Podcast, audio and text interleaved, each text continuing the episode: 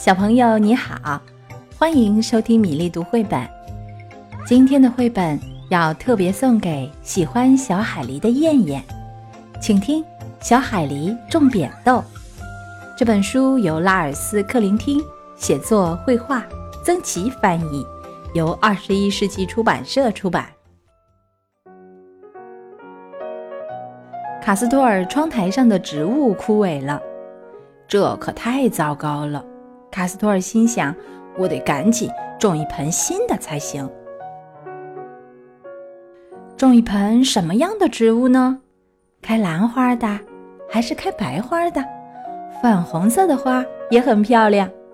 咦，什么东西滚在地上呀？原来是小福瑞买东西回来了。他拿的东西太多了，装扁豆的袋子掉在了地上。卡斯托尔本来想煮扁豆当午餐，啊，我有主意啦！卡斯托尔高兴地跳了起来。扁豆是可以长出新植物来的，对，我们就种扁豆吧。晚上，卡斯托尔在一碗水里放进了几颗扁豆。让扁豆在水里浸泡一晚，这样它很快就会发芽了。临上床前，卡斯托尔解释说：“这是我舅舅教我的，我舅舅是园丁。”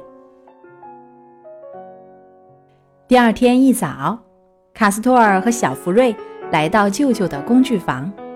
工具房里各种工具应有尽有，他们俩却东翻翻西找找。找到了，小福瑞高兴地说：“原来他们要找的是舅舅的园丁手册。园丁手册里详细的介绍了如何种扁豆。”卡斯托尔拿来了一个大花盆、一个小花盆、一把花铲、两块瓦片和一袋泥土。卡斯托尔把瓦片。分别放进花盆，盖住盆底的洞眼，然后再把泥土装进两个花盆里。卡斯托尔拿来浸泡了一晚的豆子，它们比原来大了一倍。卡斯托尔又找来一根木棍，把木棍的一头削尖，还画上一道红色的标记线。卡斯托尔用木棍在泥土里戳洞洞。每个花盆里戳三个洞，只戳到红色标记线那儿，这样所有的洞的深度就都正好。小福瑞在每个洞里放入一颗豆子，然后填了点土，还剩下几颗豆子呢。小福瑞说：“我们可以拿来做点别的。”卡斯托尔说：“小福瑞取来洒水壶，小心的。”给扁豆浇水，别浇太多水，卡斯托尔说，否则它们会被淹死的。趁着小福瑞在浇水，卡斯托尔悄悄地溜出门去，把剩下的几颗豆子种在墙边，那儿阳光充足，温度适宜。种东西挺需要耐心的，没人能催扁豆快快发芽，只有浇水和等待。小福瑞觉得扁豆长得真慢呀，现在都已经一个星期了。突然，有天早上，卡斯托尔，快来！扁豆发芽了。小福瑞的豆子全都发芽了，不过卡斯托尔的花盆里只冒出两颗绿芽。卡斯托尔拿来几根细竹竿。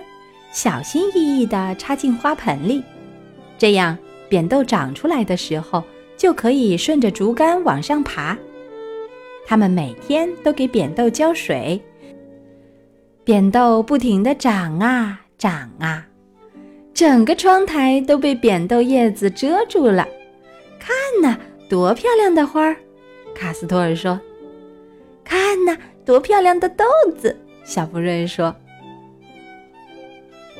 卡斯托尔和小福瑞把最大的扁豆摘了下来，每个豆荚里都有好几颗豆子，每颗豆子裹着一层白色的皮，里面是绿色的豆子。卡斯托尔和小福瑞把豆荚打开，把白色的皮剥掉，这可是个费劲的活儿。豆子剥好后，放进盐水里煮几分钟，分别盛在两个盘子里。卡斯托尔在热乎乎的豆子上浇了一小勺黄油，嗯，这样就更好吃了。五颗小豆子居然结出这么多扁豆，卡斯托尔感叹地说：“整个夏天，我们的窗台都被装饰得这么美丽，还能吃上新鲜美味的豆子。快看呀，那边是什么？”小福瑞叫道。我们快过去看看，这儿也长了扁豆。小福瑞惊讶地说：“它们是从哪儿来的呢？”